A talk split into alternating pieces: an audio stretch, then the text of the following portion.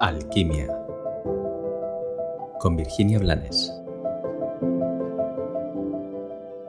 Hola, confío en que estés fenomenal que te estés tomando este ratito de escuchar este episodio como un regalo de acercarte a ti. Hoy, hoy te comparto una pregunta que me he hecho desde que era muy pequeña. Yo he sido educada en la religión cristiana, católica, y nunca llegué a comprender bien cómo es que Jesucristo terminó como terminó. Sobre todo, no lo comprendía porque no comprendía que las personas que le veían, que le escuchaban y que le podían sentir, no fueran capaces de sentir quién era, de rendirse y entregarse ante ese sentir. Y desde que me hacía esas preguntas, pues han pasado muchos años, la verdad. Y me las sigo haciendo.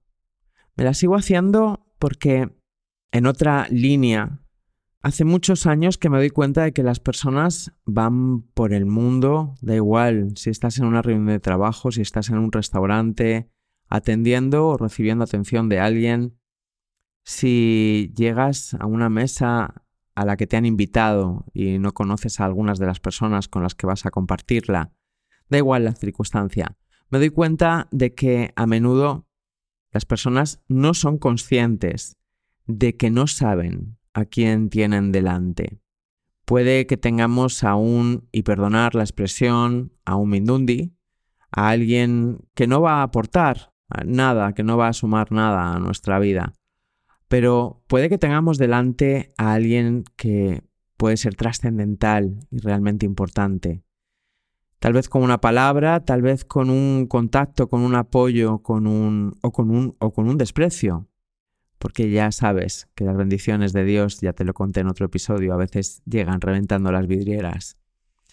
Y al hilo de esto, como te digo, me sigo preguntando, ¿qué pasaría si a día de hoy vinieran, encarnaran, se manifestaran uno o varios Jesucristos, uno o varios Mesías, una o varias personas con conciencia plena?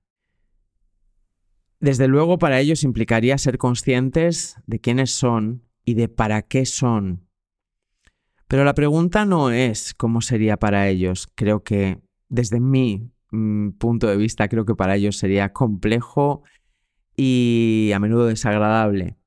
La pregunta es, ¿qué pasaría conmigo o contigo si tuviéramos a ese Mesías, a ese Jesucristo, a ese ser consciente delante nuestra? ¿Permitiríamos que nuestro ego dirigiera, dirigiera cuestionando, preguntando lo intrascendental, necesitando ser el elegido, dejaríamos que nuestro ego nos nublara al punto de no percibir esa energía que tenemos enfrente?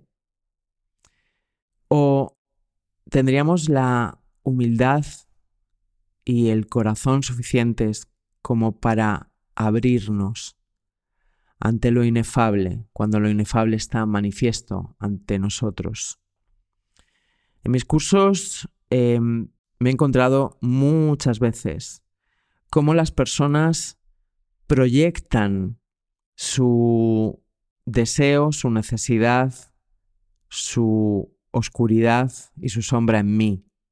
Yo tengo una percha perfecta para que me cuelguen sus oscuridades, porque cuando no somos conscientes de nosotros y jugamos a la proyección, utilizamos al de enfrente, aunque el de enfrente no se preste, para lanzarle encima y para señalarle, convirtiéndole en el protagonista de lo que no queremos asumir en nosotros.